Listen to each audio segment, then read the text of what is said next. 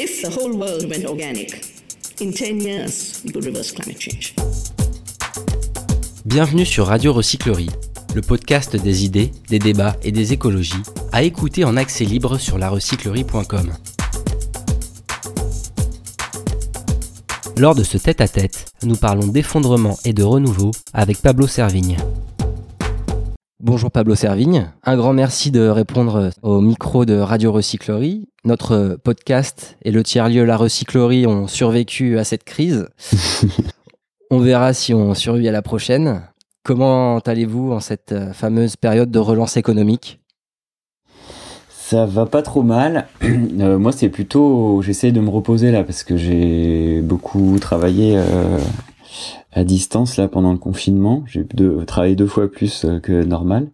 Donc là, pour tous ceux qui sont démenés pendant le confinement, là, c'est un peu le repos. Mais ça va plutôt bien au niveau santé. Et par contre, plein de boulot.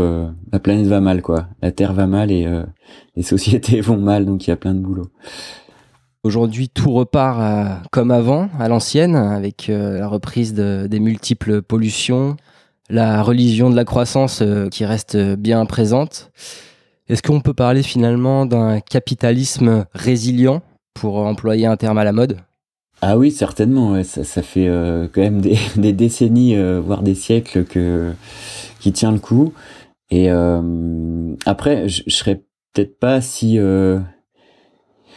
comment dire, si certains euh, que vous sur le tout repart, je pense qu'il y a vraiment des, il y a eu des, il y a eu un choc systémique et il y a des, il y a eu des dégâts en fait. Hein. C'est comme euh, les nécroses après une crise cardiaque. Euh, il y a des tissus nécrosés. Je pense qu'on n'a pas fini. déjà, la pandémie est pas finie. Il y a encore des, risques de vagues. Il y a encore des morts. Il y a encore des possibilités de reconfinement, etc. Et il y a surtout des effets à retardement économique, sociaux, politique. Ça va être, euh, je pense, ces prochains mois, euh, ça va être la folie partout dans le monde et on ne saura pas comment vont se faire les enchaînements. Ça va faire euh, plop plop de partout comme ça.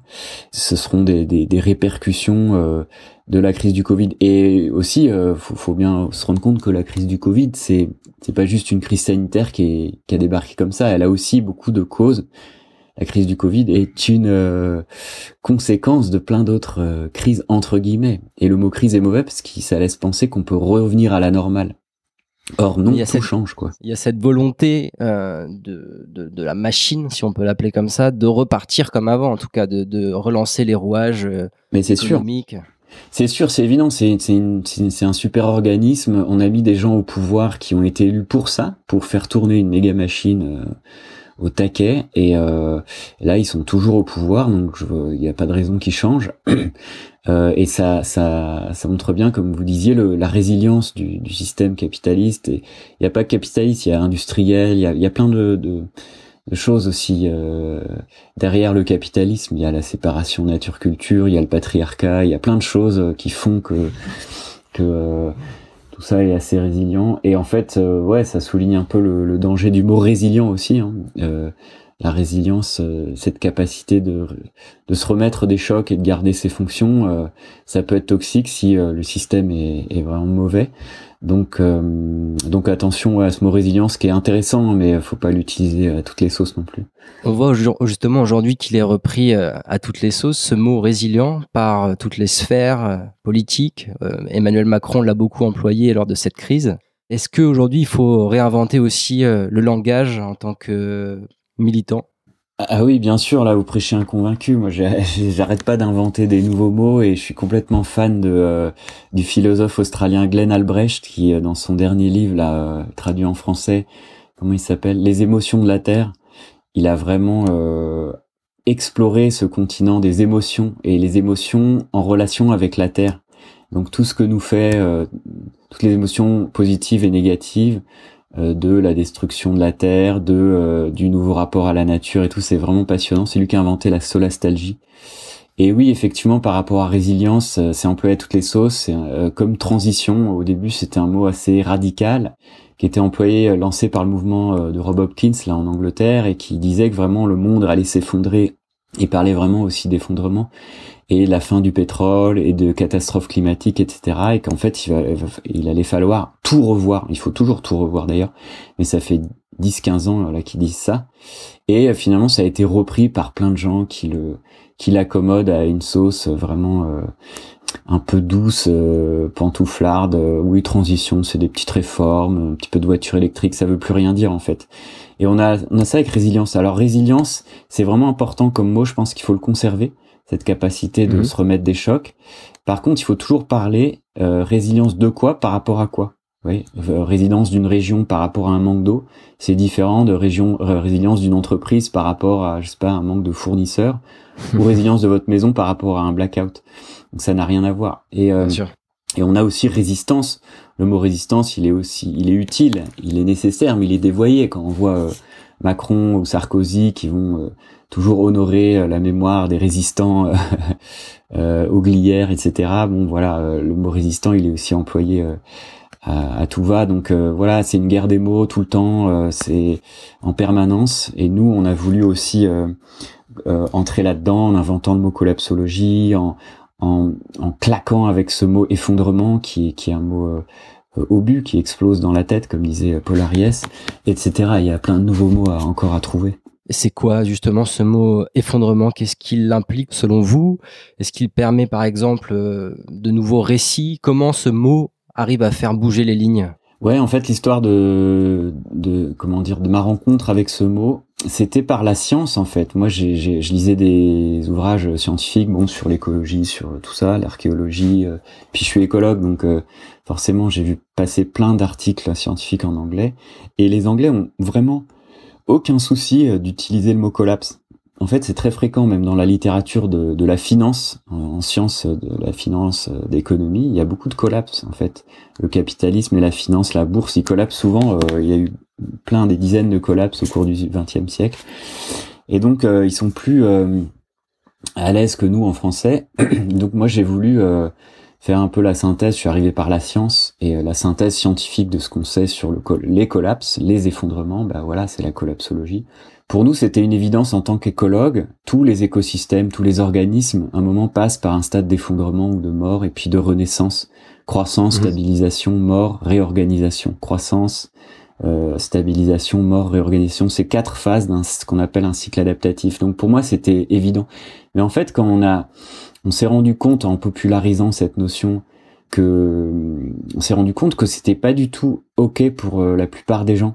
Pour les gens qui avaient pas euh, une, culture scientifique en écologie, bah c'était la question de la mort, c'était insupportable, effondrement, c'est l'apocalypse, c'est alors il y a toute une mythologie. En fait, on a réveillé un mythe et on s'en est rendu compte plus tard, euh, un mythe très puissant, l'effondrement au singulier, pas les effondrements, comme on peut l'étudier en sciences. Donc euh, ouais, c'est pour ça aussi que la collapsologie a, je pense, a explosé ces derniers mois, euh, ces dernières années. C'est parce que ça a rencontré un inconscient collectif très très puissant, qui va, un mythe qui va vraiment euh, s'entrechoquer. C'est le choc des titans avec ce mythe du progrès infini, continu, qui est en train de, de pour le coup de s'effondrer justement. Euh, la notion de progrès est en train de, de muter, voire de s'effondrer. Donc il y a une guerre des mots et une guerre mythologique inconsciente. Moi je pense aussi au mot anthropocène, ouais. qui, euh, qui, est intéressant parce que il est tout neuf, il est froid, il est scientifique. Et l'anthropocène, c'est l'époque géologique dont les humains sont les héros en fait, les principaux acteurs. Donc ça, c'est intéressant. Il a, il a eu du succès parce qu'il il nourrit aussi cette, cette arrogance, euh, cette séparation nature-culture de cette arrogance de l'homme moderne qui se croit démiurge, qui se croit euh, Dieu comme ça. Donc c'est l'époque géologique de nous, quoi. C'est vraiment euh, très auto-centré, anthropocentré. Et il apporte plein de défauts ce mot parce que il, il voit l'humanité de manière homogène en fait, alors que c'est certains humains, certaines classes sociales, certains pays, certaines cultures qui ont juste détruit le monde et l'anthropocène, on, on, peut le voir aussi comme une, une époque de la grande destruction. C'est pour ça aussi que Glenn Albrecht, il parle de la du symbiocène pour euh, pour euh, comme pour tracer un nouvel horizon après l'anthropocène. Il faut vite sortir de l'anthropocène. à l'anthropocène, quoi. Voilà. Mais ce mot quelque part euh, qui est centre l'humain, il nous pousse quelque part à nous décentrer, à ne plus hiérarchiser les formes de vie et à s'inclure dans le vivant. Euh, il nous pousse, euh, nous, euh, parce qu'on a fait un effort de réflexion, mais comme je disais, la, plupart des scientifiques ou d'autres personnes peuvent utiliser le mot anthropocène sans du tout se décentrer, au contraire. C'est plutôt autocentré, c'est plutôt ça renforce le mythe d'une séparation avec la nature et de l'humain tout puissant. Donc les transhumanistes, ils sont très contents aussi avec le mot anthropocène. Donc faut faire gaffe, je pense, à ce mot. D'autres l'appellent capitalocène ou thanatocène en parlant de la mort. Euh, je pense à Christophe Bonneuil et Jean-Baptiste Fresso, les historiens, qui euh, qui nomme plutôt des causes des, des, catastrophes. Donc voilà, on peut on peut voir sous plein d'angles différents. Euh, Glenn Albrecht euh, propose d'appeler notre époque non pas l'anthropocène mais l'obscène, ce qui est assez marrant, et de sortir de d'en sortir voilà pour aller vers autre chose quoi. Et justement en autre chose, pour lui le symbiocène, je suis tout à fait euh, en phase avec lui, c'est se décentrer, c'est-à-dire retrouver des liens vivants, interdépendants avec ce qu'on appelle la nature, mais il faudrait plus l'appeler la nature, avec le vivant, on va dire. Et euh, alors pour pour votre question, hiérarchiser forme de vie, euh, ouais, là, c'est compliqué, je sais pas trop. Il faudrait faudrait définir hiérarchie, etc. Mais on on, on entre en tout cas en plein dans la question passionnante du spécisme, de l'antispécisme, de quelle place à notre espèce. Euh, est-ce qu'on est juste des jardiniers Est-ce qu'on est des exploiteurs des autres qu'humains, etc. Donc là, là pour moi, ce chantier est passionnant. Euh, je sais pas du tout vers quoi ça va nous mener, mais j'ai l'intuition que c'est vraiment une bonne direction en tout cas de d'arriver à. En fait, le déclic, c'est d'arriver à à inverser euh, cette tendance qu'on a eu à considérer les non-humains comme des objets. En fait, ils sont passés de mhm. sujets à objets. Et ça change tout parce que du coup, on peut les massacrer, les tuer, les manger, les vendre. On s'en fout, c'est des objets. C'est ça qui fait l'homme moderne, en fait. C'est qu'il a tout euh, objetisé. Et tout l'enjeu maintenant, c'est de revenir à des sujets. Et avec des sujets, on peut avoir de l'empathie, de la réciprocité, de l'amitié, des dialogues, etc. C'est vraiment tout un défi pour nous, les modernes. Et donc, très concrètement, comment gagner cette guerre des mots, du langage? Comment œuvrer pour euh, ce, ce vaste chantier culturel qui réfléchit à la place du vivant et qui décentre l'humain? Oh, la grande question, bah, en faisant des podcasts, des Ça livres, des magazines, pas que, j'imagine. en, en, gagnant, comme dirait l'autre, la bataille culturelle. Euh, euh, c'est euh, Antonio Gramsci qui disait, le militant, le révolutionnaire italien, qui disait la, la, victoire culturelle précède la victoire politique. Donc, euh, mais tout le monde l'a compris, c'est le problème, c'est que même les, les adversaires l'ont compris. Et donc euh, envahir la télé, les journaux, les histoires, le storytelling, les romans, euh, la télé, etc. C'est c'est comme ça. On fait tous de notre mieux, chacun de, avec nos petits bras musclés, hein, mais c'est pas évident. Alors justement, Alain Damasio évoquait votre magazine trimestriel Yggdrasil dans ce podcast. De votre côté, avez-vous lu Les Furtifs? Ah bien sûr, ouais, ouais, ouais. Euh, grand fan de Alain Damasio. Euh, et du coup, euh, ça, nous a donné l'occasion, là, cette sortie des furtifs, d'Yggdrasil et du thème de l'effondrement, bah, de nous rencontrer. Et c'est, très chouette, très fertile parce que il y a beaucoup d'idées en commun. Voilà, la même direction, un petit peu, renouer le, le lien avec le vivant. Et puis, lui, il alerte vraiment sur la société de surveillance et de traçage qui est à mon avis l'enjeu majeur là des prochains mois, mais qui m'avait échappé ces dernières années. Donc c'est passionnant euh, ce qu'il peut apporter. Ravi qu'il ait cité Yggdrasil d'ailleurs. et, euh, voilà donc euh, le, les furtifs complètement dans, dans cette ce nouvel horizon et, et, et, je dis depuis dix ans je dis que le, la moitié du, du travail de, de, de, la transition des transitionneurs c'est dans le, le domaine du, du récit dans le domaine des histoires, c'est aux artistes de le faire, aux, romanciers, aux scénaristes. C'est par eux qu'on arrivera à bouger en fait. Et c'est ce que vous dites aussi avec Yggdrasil, vous parlez d'effondrement, mais aussi de renouveau. Et euh, en quoi cette euh, deuxième notion qui, euh, qui vient après l'effondrement, le renouveau, est-elle importante pour vous? Mais je disais, comme je disais au début, pour moi c'est indissociable d'un effondrement. Dans tous les processus vivants, bah voilà, comme une forêt brûle, bah elle est déjà en germe même avant d'avoir brûlé, il y a déjà la, la, la, forêt suivante qui est là, qui attend. Euh, les organismes, quand ils meurent aussi, ils se décomposent, il y a un renouveau. Euh, il offre toutes ces petites briques élémentaires de carbone à son écosystème et ça repart. Donc il y a quelque chose de l'ordre du cycle qui pour moi me semblait évident. En fait, pour le dire autrement, euh, effondrement, euh, cette question qu'on a bien creusée, c'est pas l'alpha et l'oméga, euh, justement, au contraire, c'est juste l'oméga, c'est la moitié du récit. Il y a, y a, y a toute l'autre moitié à explorer, découvrir, créer même, créer et, et, tracer des nouveaux horizons, les ouvrir. c'est ce que fait Alain, mais c'est ce que font d'autres d'autres romanciers. Avec Yggdrasil, on avait à cœur justement de pas rester juste dans la tête et dans les euh, comment dire le mental, la raison et les chiffres, ce qui nous tient à cœur. Hein. Moi, j'adore ça. Je viens de la science et je lâcherai ça pour rien au monde. Mais il fallait ouvrir pour nous au cœur, aux émotions, aux affects, aux questions spirituelles, euh, aux questions artistiques, etc. Euh, et aux mains euh, à, la, pratique.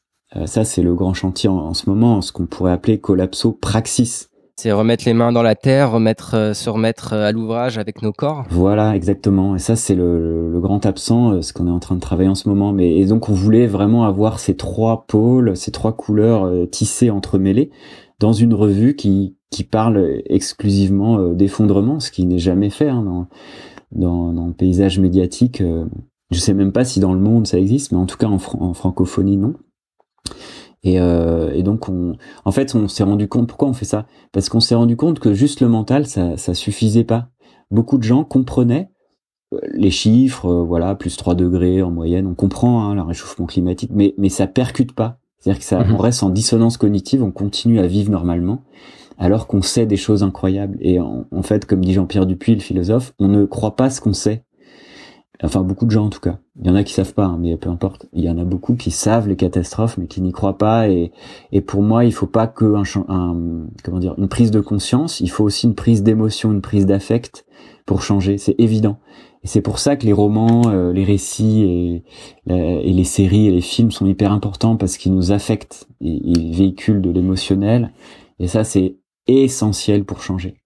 Et puis il y a des gens euh, qui, qui, changent que quand il y a de l'action aussi. Donc il faut, faut de tout. Euh, voilà, il y a des gens même qui comprennent en passant à l'action. On passe à notre euh, deuxième partie d'échange. C'est les questions récurrentes de ce podcast. La première, quel a été votre plus grand déclic écologique, si vous pouvez en citer un seul? Ah non, je peux pas en citer un seul, c'est horrible comme question. J'en ai plein, des dizaines en fait depuis que je suis petit. Et je me suis même amusé à faire la liste de mes déclics. Un jour, euh, je sais plus, c'était il y a cinq ans ou six ans. Et il y en a plein en fait. Et vous pouvez vous amuser avec un tableau Excel. Ça peut paraître ridicule, mais c'est vraiment intéressant de voir dans le rétroviseur euh, toute notre évolution. Mais moi, j'ai eu euh, les lectures de livres parce que moi, au contraire, pour agir, j'ai besoin, j'ai besoin d'abord de tout comprendre et de tout lire. Voilà, je suis comme ça. Donc j'ai eu d'énormes déclics par les livres. Euh, le manuel de transition de Rob Hopkins. Euh, je, cite souvent euh, le rapport au Club de Rome, mais aussi Requiem pour l'espèce humaine de Clive Hamilton, le philosophe australien aussi. Génial, génialissime. Ça, c'était un grand coup de poing. c'est super. En plus, vous vous enchaînez sur la deuxième, sur notre deuxième question, qui était justement un livre à conseiller. Mais le manuel de Robert Ah, ça c'est horrible aussi. Un livre, oh là là, euh, pour un bibliophile, euh, c'est compliqué. Euh, attends, ouais, je voulais, juste revenir sur le déclic parce qu'il y a, il y a eu Fukushima, je me souviens très bien, 2011, ça a été quand même un, sacré déclic pour moi. Et, euh, et voilà, on l'oublie souvent, mais euh, voilà. Bref, un, un, livre, un livre à conseiller. Oh là là. En fait, bah, plutôt une BD parce que là, je suis en train de lire Le Grand Mort euh, en 7 ou 8 tomes, je sais plus, j'ai pas tous les tomes encore, mais c'est le la dernière BD euh, du grand, du maître, euh, le Loisel, du maître de la BD. C'est magnifique. voilà. D'accord. Ça parle de, de sensible, de forêt, d'écologie, d'être non humain. Très beau. Et ma dernière question, qui n'est pas la, la plus facile, en tout cas qui ouvre un peu les horizons. Comment imaginez-vous le monde dans 20 ans, avec une perspective plutôt utopiste? Ah ouais, carrément. En deux minutes. euh, comment j'imagine Trois. Alors, euh, ouais, là il y a beaucoup de choses. Mais déjà, j'imagine beaucoup de souffrance. Hein. Il y a le monde en 20 ans, je pense qu'il aura rien à voir avec aujourd'hui. À la fois au niveau civilisation, hein, ça va, beaucoup de choses vont mal se passer. Il y aura des bouleversements euh, assez terribles, mais aussi euh, positifs. Je pense. Il y aura, une, il y a une inventivité incroyable hein, chez l'être humain. Du coup. Il y, a des, il y aura des poches d'invention, d'expérimentation un peu partout qui auront été un peu préservées des, des grandes catastrophes et des parce qu'il y aura des catastrophes locales et globales. Et tout ça va, va faire une sorte de mosaïque multicolore d'effondrement au pluriel, mais aussi de renaissance. Et euh, il y aura une grande hétérogénéité. Moi, c'est ça que je vois. Et dans 20 ans, ce que je vois aussi, euh, euh, c'est des poches de d'explosion du vivant. quand on le laisse tranquille, en fait, quand l'appareil industriel, la méga machine euh, laisse tranquille les, les, écosystèmes. Comme lors du Covid. Ouais, voilà. Ça, on a vu, hein, ça peut renaître. Alors pas partout, hein, il y a des extinctions, mais euh, mais euh, mais ça peut euh, recréer des, des, cercles vertueux extrêmement impressionnants et je pense qu'ils vont nous dépasser, qu'ils vont nous surprendre. donc moi, c'est voilà, c'est une sorte de, de clair-obscur très dynamique, imprévisible. Et dans 20 ans, attends, j'aurai quel âge dans 20 ans euh, Oula, j'aurai 60 ans. Moi, je serais déjà un vieux con euh, réac. Mais euh, du coup, mes enfants, euh, ils seront en plein dedans, en fait, dans dans cette, je pense, ce, ce nouveau rapport au, au, vivant, ces rapports d'interdépendance. En fait, considérer les non-humains, les plantes, les animaux, les bactéries, les champignons, etc., comme des comme des alliés pas comme des ressources, voilà. Donc on peut faire confiance à la nouvelle euh, génération. Ah ouais, complètement. Cette jeunesse, elle, est, elle a montré, un... c'est incroyable, hein, ce qui arrive en ce moment. Euh. Il y a une rage, il y a un truc, euh, il y a voilà un jeune qui qui se qui s'engage dans le monde, qui découvre le monde et qui s'engage aujourd'hui à 15 ans, 20 ans.